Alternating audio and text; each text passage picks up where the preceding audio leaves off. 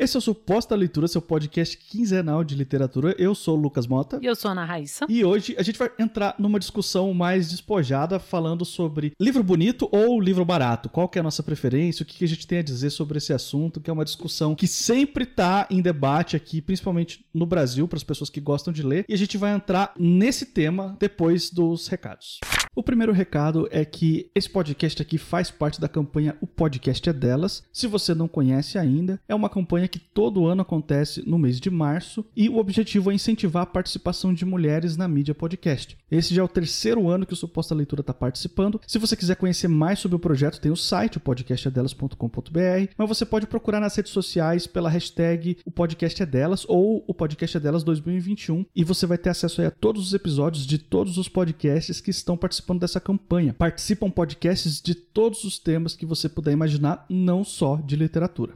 Então, gente, eu tenho um recado especial hoje para quem não viu nas redes sociais, tanto as nossas pessoais quanto a do Suposta Leitura. Eu acabei de lançar um livro novo no final do mês passado, de fevereiro, e é um livro que mistura cyberpunk com super-heróis. O nome é Olhos de Pixel, e eu queria deixar aí para vocês que escutam Suposta Leitura o link na descrição com uma sinopse completa, com a capa, tudo certinho para vocês conhecerem a proposta do livro. E se você se interessar e quiser dar uma chance, eu agradeço muito se você ler o livro e depois deixar uma resenha em qualquer lugar que você quiser, porque isso ajuda muito o livro a chegar a mais pessoas. Enfim, é um recado simples, é só isso. Eu tô com um livro novo e eu gostaria que você desse uma chance a ele. E eu sei que tem um pessoal que escuta a gente, né, Raíssa, que gosta sempre de ler os livros que a gente indica antes de ouvir o podcast. Tem um pessoal que prefere ler antes de ouvir. Para essa galera, eu vou deixar um recado. Leiam Olhos de Pixel. É só isso que eu vou dizer agora. E deixa o link também do book trailer, cara, porque ficou muito legal. Eu acho moderníssimo isso de ter book trailer, porque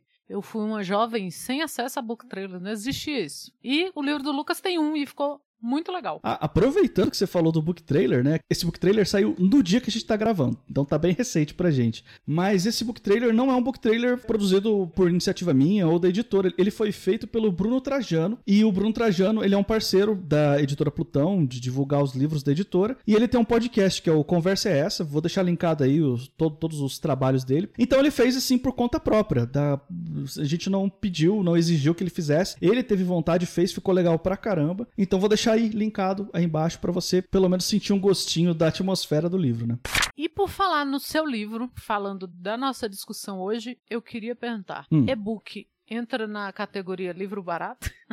a discussão do brasileiro. Depende do e-book, depende da editora. É, é, porque é o seguinte: a gente tem. Cada editora tem a sua própria política de trabalhar com e-book. Algumas editoras não gostam de e-book, não querem trabalhar com e-book por N razões, ou por realmente por tipo de livro que ela publica não faz sentido, ou porque ela realmente não quer entrar nesse mercado digital. Enfim, tem várias razões, mas as editoras que trabalham com e-book têm um esquema de que nem sempre as promoções são centralizadas em um setor só. O normal é que tem o setor de vendas dos livros físicos e o setor de venda dos e-books. Então é muito comum que, ah, hoje tem promoção de e-book dessa editora X e o e-book tá com desconto de 20, de 30, de 40%, seja o que for. Mas talvez semana que vem não vai estar tá mais com desconto e-book, mas o livro físico vai estar tá com desconto, com desconto especial, frete grátis, seja o que for também. Então é muito comum de dessas coisas não casarem, de você entrar na Amazon para comprar um livro e você vê que o e-book está custando o mesmo preço do livro físico ou até mais caro que o livro físico. Eu já vi o, e-book mais caro que o livro físico por causa de promoções descasadas, assim. Mas tirando esses momentos das promoções descasadas, existem sim editoras que não dão a devida atenção para o mercado de e-book, mesmo que elas tenham o seu, parte do seu catálogo em e-book. São editoras que não estão atentas aos preços e acabam cobrando muito acima do que um e-book naquela categoria, naquele número de páginas, deveria estar tá, tá sendo cobrado no mercado. Então,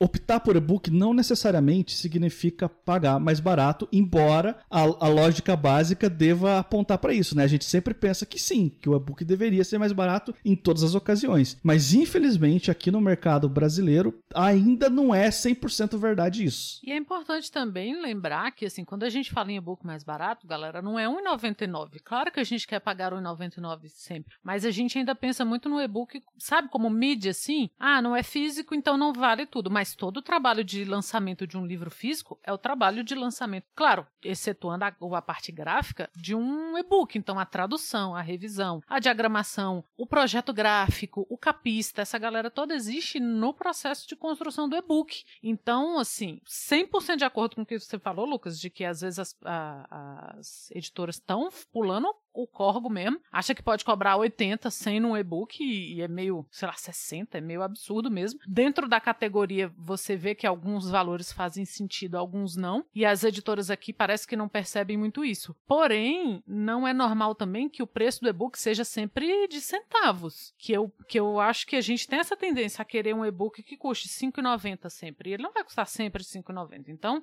é, a gente tem que amadurecer também a nossa noção sobre e-book, e eu queria deixar uma dica aqui, para quem não gosta de ler em e-book. Porque, como vocês sabem, a gente lê muito e-book, a gente lê tanto livro físico quanto e-book. O Lucas lê muito mais e-book que eu, e ele, a gente já falou algumas vezes, né, que ele prefere ler em e-book. A gente consome também audiolivro, então é o livro em suas vertentes. Talvez, quando a pessoa diga que não gosta de ler e-book, é porque a gente tem um problema. PDF não é e-book. O PDF é um programa feito para impressão de documento. Então, é para quando você for enviar o, o que você vai enviar para outro computador ou para impressão, aquilo não vai desfigurar. Então, quando você fala que não gosta de ler em e-book, que não gosta de ler no computador, você talvez você não esteja lendo da melhor forma. Então, o e-book, tanto a diagramação quanto o espaçamento, embora você consiga mexer e tal, ele é pensado para melhorar a experiência do leitor. Então, se você usa um leitor de e-book como o Kindle, que é o nosso caso que a gente usa, você pode aumentar o espaçamento, você pode aumentar a letra e tal, e é muito mais confortável. Então, você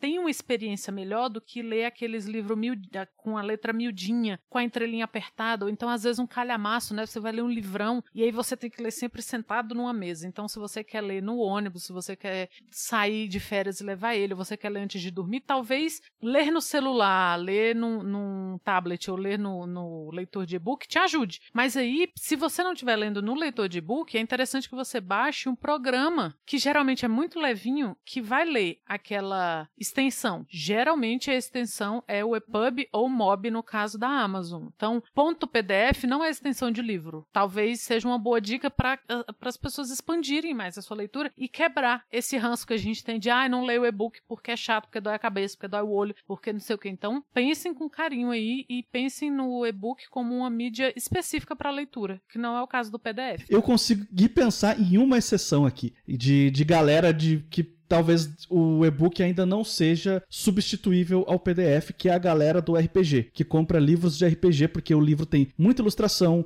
muito projeto gráfico específico, muita tabela, e essas coisas não se comportam nem um pouco bem no formato de e-book ainda, infelizmente. E eu acho que não vai se comportar, porque. Ah, não, me deixa sonhar, Raíssa. Né? Não, Lucas, pelo amor de Deus, o lance do negócio é ser bonito. A gente tá aqui falando de livro bonito. Saca? Você tem que ter um negócio bonitão, assim, é um papel diferente sabe? É uma edição feita exclusivamente para aquilo. Não, para com isso. Mas na, no, no, dia que tiver um, um, livro de RPG no Kindle, eu vou estar tá lá. Sei não, hein? Eu não, não aposto nesse futuro aí, não. V vamos aguardar para ver cenas do próximo capítulo, né? Vamos, vamos ver se o futuro nos surpreende. Porque a questão do livro bonito, aí nós, nós viemos falar disso. A questão do livro bonito, quando você fala em livro bonito, tem a editora Escureceu, que ela não faz livros de luxo, mas elas têm eles têm uma proposta muito boa que chama a edição que esse livro merece, que é pegar livros de, de autores que ou foram publicados de qualquer jeito, ou talvez tenham tido uma, uma edição só e não tiveram, autores negros, e fazer uma edição que, que seja confortável de ler, que seja bonita, que tenha um desenho gráfico bacana e tal. E chama a edição que esse livro merece. Porque quantos de nós, né, não gosta tanto de um livro, mas olha e pensa assim, poxa, essa edição é feia. Qual é o seu livro edição feia, Lucas, que você gosta? Porque a gente tem muito esses livros que você gosta do livro, às vezes você gosta do autor e tal, mas a, a única edição disponível é feiosa. Você tem assim, por exemplo, hoje em dia menos, mas quando eu comecei a ler Eduardo Galeano, as edições eram da LPM e só a edição Pocket. Eu gosto muito, um do, o meu livro favorito do Eduardo Galeano chama Livro dos Abraços, e hoje ele tem uma edição bonita, porque é uma edição que é muito parecida, se não igual, com as edições do Eduardo Galeano no Uruguai e na Argentina. E aí a LPM trouxe esse desenho gráfico pro Brasil. E nem é capa dura, mas é super bonito, sabe? Mas por muito tempo eu tive que me contentar com a edição feiosa, assim, de quebrar galho. Era o papel que tinha, era o tamanho que tinha, era a edição que tinha. Você tocou num ponto aí agora. Eu não gosto de pocketbook. Gente, eu acho extremamente desconfortável. Eu sei que tem um monte de livro sensacional publicado no formato pocket. E nem é pocket, porque não cabe em bolso de. É, porque né, perdeu o propósito, né? Não, não é mais a, aquela proposta de ser pocket, é só um livro num tamanho menor do que o, o comum né?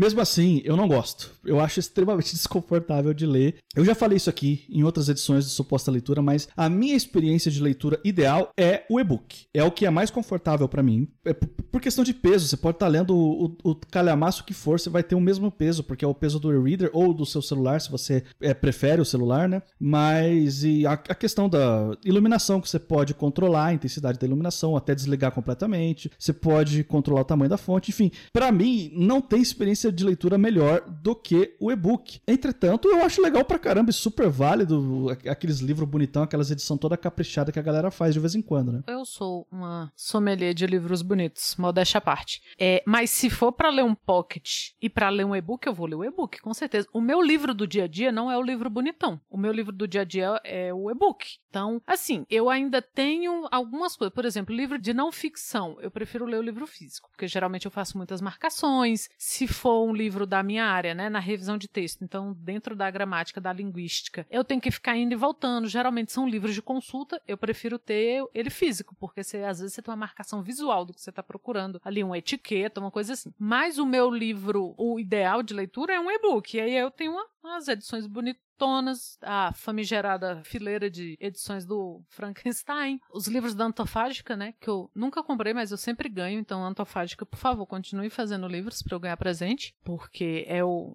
o livro, livro ideal. E, e, cara, e a Antofágica ainda tem uma coisa que ela, por maior que seja o livro, são livros leves, ela escolhe muito bem o papel, a diagramação é muito boa, a capa, então você tem um projeto gráfico específico para aquele livro e tal, mas no mais, assim, se for para ler um Pocket, o Pocket é um formato horroroso. Meu Deus, meu Deus. Pocket era bom quando eu não tinha Kindle, porque eu já me peguei várias vezes numa situação de não ter o que ler e ter um tempão sendo obrigada a esperar alguma coisa e eu consegui comprar um Pocket na. Como é que é? Aquelas coisas de. que vende doce, vende, vende picolé, vende revista e vende um Pocket. Então, o Pocket já me salvou muito dessa, nessas horas, mas assim, por opção, jamais. E deixa eu te perguntar uma coisa, Raíssa. Vamos supor supor que você tem aí um livro da Antofágica, que você gosta bastante, aquela edição super caprichada, eles não têm um livro feio no catálogo deles, porque faz parte da proposta da editora, né? Mas você tem um, uma edição dessa e você tem, talvez, da mesma editora, o mesmo texto, só que em e-book. Você tem os dois. Qual que você vai escolher para ler quando chegar a hora de ler esse livro? Você vai na edição bonitona que tá lá na sua prateleira ou você vai no e-book? Ah, na edição bonitona. Ora, nossa, eu, eu, eu vivo para a arte.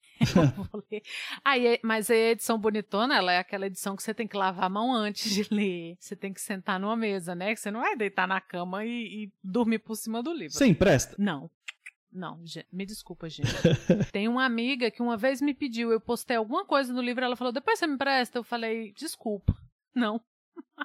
Esses livros não. Tem um amigo meu que fala que quem lê um livro e devolve é porque é ruim da cabeça, porque o, o certo é você não devolver. Olha só o que, que, as pessoas pensam. Então, outros livros, assim, outras edições mais normais, mais tranquilas, assim, de achar, de encontrar, eu empresto. Bem, não é mentira, empresto pouco, mas as pessoas pedem pouco também. Acho que a gente não tem tanto costume de, de emprestar livro. Mas eu não tenho problema. Mas livro, edição de luxo, uma edição específica, ah, na, os livros da, da Kozak Naif, livros da Antofágica, me desculpa, gente, não, porque já passei por situações horrorosas. Aliás, é uma boa ideia para um episódio. Situações que você já passou com livros. Você mencionou uma editora aí que que é a Kozak Naif. Que os livros dela sempre tiveram esse negócio de projeto gráfico diferenciado, aquele tratamento especial. E agora a editora não existe mais, os livros foram elevados a um status de relíquia, né? Cara, eu já vi Os Miseráveis da Kozak Naif na estante virtual por 500 reais.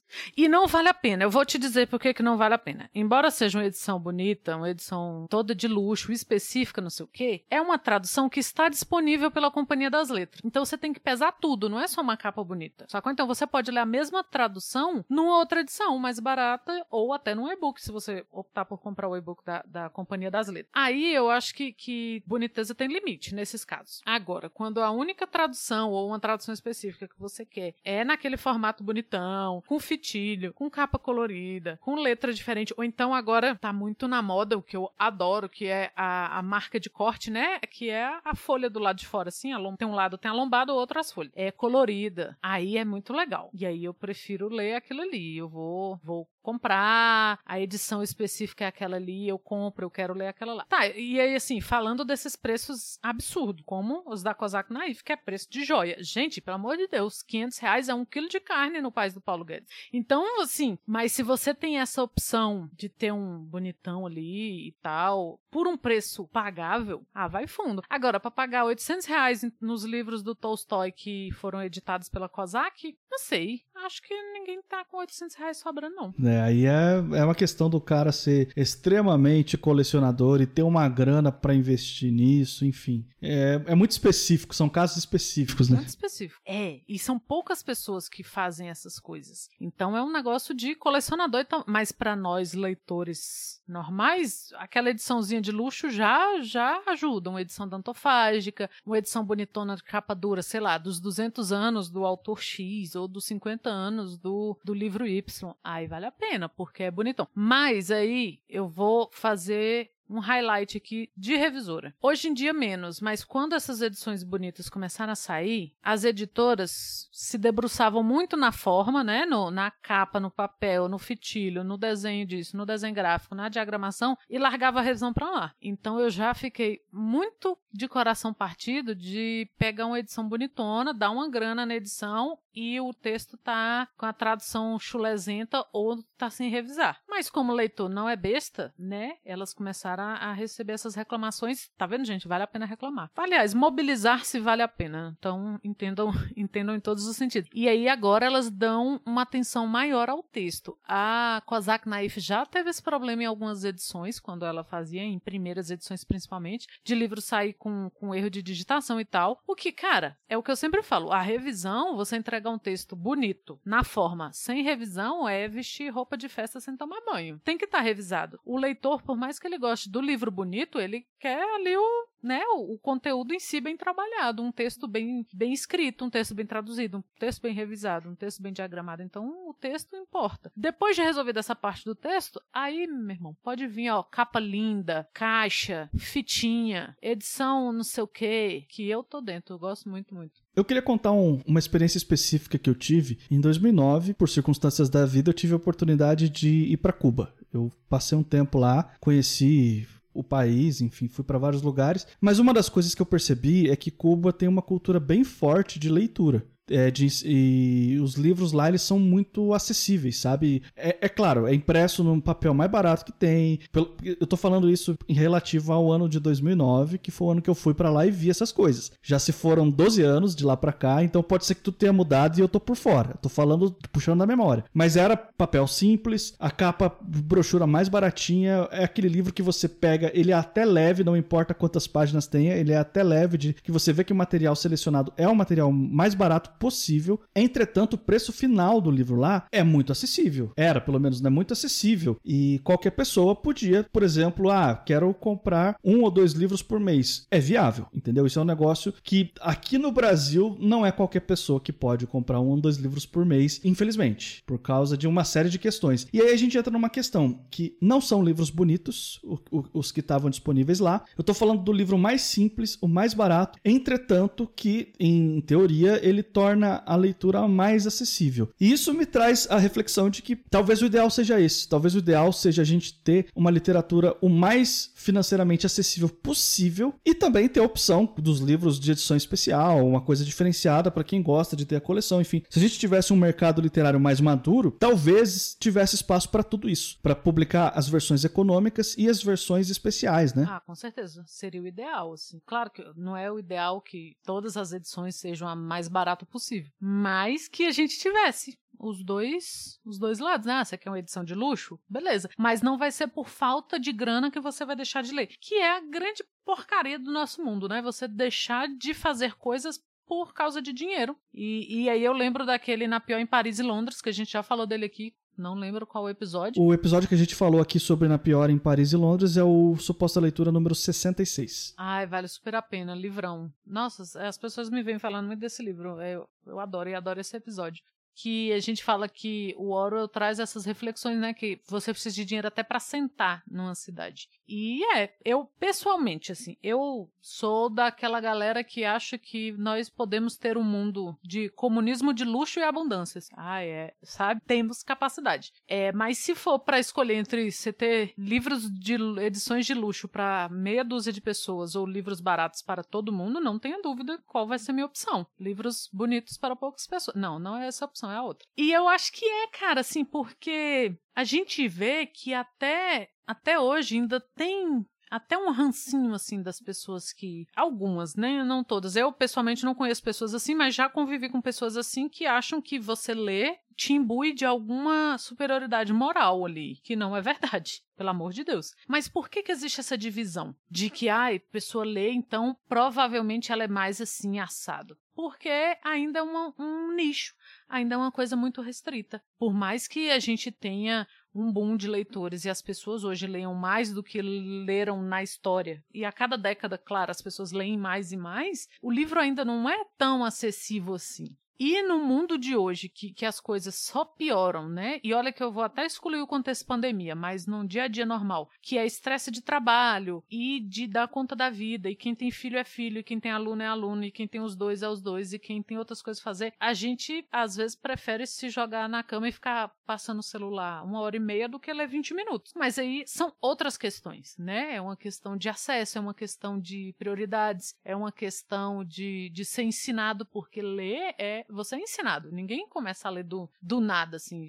A, as pesquisas estão aí para mostrar que você forma um leitor mostrando a ele, né? Então, são ou famílias onde se lê, ou a pessoa tem contato com o livro físico, ou na escola, ou na biblioteca do bairro, essas coisas assim. Então, a, as pessoas leem por aprendizado, né? Elas veem pessoas lendo. Então, assim, uma criança que só vê o pai com, e a mãe com tablet, com celular, com não sei o que, ela não vai pegar um livro do nada, né? Ou as chances dela pegar um livro do nada e gostar e continuar e fazer daquilo um hábito são menores. Mas aí você entra né, em todas essas questões. Se você não cria esse hábito desde sempre, por questões sociais, por questões financeiras, inclusive, né? Falando do preço do livro. E lá na frente, a pessoa quer adquirir o hábito de leitura e o livro é caríssimo e inacessível, você não ajuda a pessoa de novo, né? Então, o ideal é que fosse muito mais acessível. E é uma coisa que eu vou comentar de bastidores. Essa é a segunda vez que a gente grava esse episódio, because problemas técnicos, e eu não sabia que o Lucas tinha ido a Cuba. Então, a primeira vez que ele falou, eu só fiquei chocada, assim, que a, uma pessoa que realmente você pode mandar ela ir a, vai para Cuba, que ela, ela já foi, inclusive. Mas é isso, eu acho que, que livro bonito tem seu mérito e tem muito, adoro. Gente, amo amo. Eu fiquei postando 100 anos, né? Eu tentando arrumar minha, minha estante. E tinha a preocupação, além de tudo, agora, depois de falar de, de comunismo, vamos falar de White People Problem. Que os livros não podiam ficar muito tempo deitados com a lombada errada, porque a maioria ali era livro de capa dura, então a lombada solta, a lombada deforma, sabe? Aí eu toda. Ai, meu Deus, meus livros. Agora tá todo mundo arrumado. Mas realmente, são livros mais. Eu, eu procuro. Porque senão, se for para comprar de novo um, um pocket ou um livro com edição mais. Que, que seja uma boa edição, mas seja uma edição mais simples, eu prefiro comprar um e-book. Por quê? Porque espaço é uma coisa muito finita na nossa vida. E então, você chega num ponto da sua vida que você pensa, eu vou comprar mais livros para não ter onde guardar e preencher de pó, ou eu vou dar prioridade a uns livros bonitão e o restante eu vou ler no Kindle, porque se o único motivo pro Jeff Bezos não ir diretamente para o inferno é o Kindle. Mas ele vai mesmo assim, porque eu não tô nem aí. Ele vai mesmo. Quero fazer uma consideração final triste, já que a gente está aqui falando e tal. Como a gente comentou, a gente, a gente refez esse episódio por problemas técnicos do mundo da, do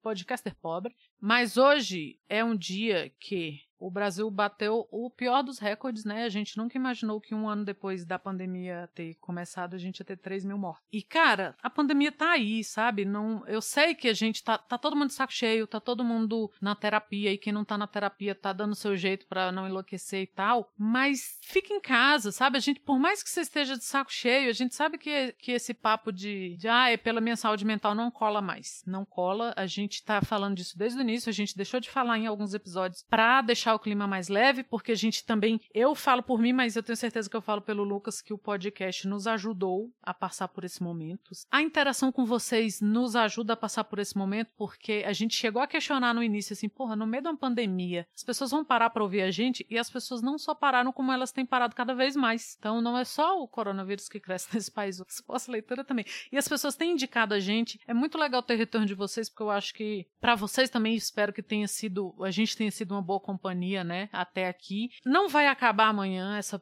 essa pandemia, porque o governo não quer. Se não ficou claro até agora para todo mundo, eu sinto muito trazer, o governo não quer que acabe. Porque a cada vez que, que as pessoas tenham a oportunidade de fazer um panelaço que seja, ele treme nas bases. Mas a gente tem que ver que é um governo genocida, embora o Felipe Neto tenha recebido um, uma intimação ali, é um governo genocida, porque mortes evitáveis são mortes com um culpado. E assim, a culpa não é da pessoa que saiu para trabalhar trabalhar ou mesmo da pessoa que saiu para o bar. Mas se a gente puder poupar, né, quem a gente ama da perda ou de ter que ir para um hospital, aqui em Brasília, por exemplo, a gente está com 100% dos leitos. Isso significa que se eu cair na cozinha e quebrar meu braço, foda-se, eu não tenho para onde ir, ninguém tem, mesmo que você pague. E assim, o SUS está fazendo tudo que ele pode, apesar do governo. E mesmo assim a gente tem médico. Então, assim, quem, quem escuta a gente tem uma tendência a estar tá mais bem informado, mas não se informem o tempo todo para não ficar todo mundo muito estressado. Mas assim, aqui, fica aqui a nossa solidariedade. Essas pessoas, eu sei que às vezes estar tá falando de livros de luxo e com fitilhos numa situação como essa, né, pode parecer meio, né, meio frívolo demais, mas não, é pra gente continuar lembrando quem nós somos no meio disso tudo. Então fica aqui o nosso pesar por esse Brasil. A nossa vontade, falando aqui em nome da podosfera antifascista, a nossa vontade de que o país saia dessa muito melhor. E não é só nas urnas que a gente faz um país melhor. Então, assim, foi muito bonito ver o Lula falando, e foi, deu uma esperançazinha. A eleição que o Boulos participou, que foi para o segundo turno, deu uma esperança para a galera. A Manuela Dávila no Sul, então todos os outros pessoas que foram elegidas na esquerda no Brasil acendeu uma fagulhinha, mas a gente não pode deixar essa fagulha acabar, mas não é só na eleição. Então, sejam resistência no que vocês puderem, sabe? Sejam resistência, é, não engulam papo de fascista, não engulam, ah, é mentira porque as pessoas não estão morrendo, as pessoas estão morrendo, as pessoas estão morrendo de causas evitáveis. Hoje foram 3 mil famílias abaladas nesse país e todas as outras que se compadecem. E assim, a pandemia não acabou, a gente está junto nessa, o que a gente puder fazer por vocês, estaremos aqui de coração aberto, mas se conscientizem, resistam e conscientizem as pessoas ao redor de vocês e que seja um motivo pra gente se enfurecer e não pra gente se entristecer. É isso, eu acho que o recado tá mais do que dado. A gente queria também ouvir o que, que vocês têm a dizer sobre o assunto que a gente discutiu aqui hoje. Qual que é a sua preferência de leitura, a sua leitura ideal, vamos colocar assim, né? Ou você prefere um livro mais bonito, uma edição especial, você é do e-book também, você pref... ou tanto faz para você, o que importa é ter o livro, não importa como ele chega até você. Queremos saber tudo isso, deixa aí a sua opinião nas nossas redes sociais. Esse podcast vai ficando por aqui. Se por um acaso esse aqui é o primeiro suposta leitura que você está ouvindo, eu quero te lembrar que esse aqui é um podcast quinzenal, sempre às quartas-feiras saindo um episódio novo falando sobre algum tema dentro do universo literário. E se você está ouvindo a gente direto pelo seu navegador, você pode assinar o feed do podcast em qualquer agregador de podcast. É só procurar por suposta leitura, a gente está em todos, incluindo o Spotify. Estamos também nas redes sociais, então se quiser seguir a gente, se quiser dar um alô, estamos no Instagram e no Twitter como arroba suposta leitura. Se quiser mandar um e-mail pra gente, essa forma arcaica de comunicação é supostaleitura.gmail.com. Eu também tô no Twitter e no Instagram. Se você quiser falar comigo, é só procurar por arroba mrlucasmota. Tô lá no Twitter também, é arroba Ana Raíssa, tudo junto, com dois N's, dois R's e dois S. E até a próxima.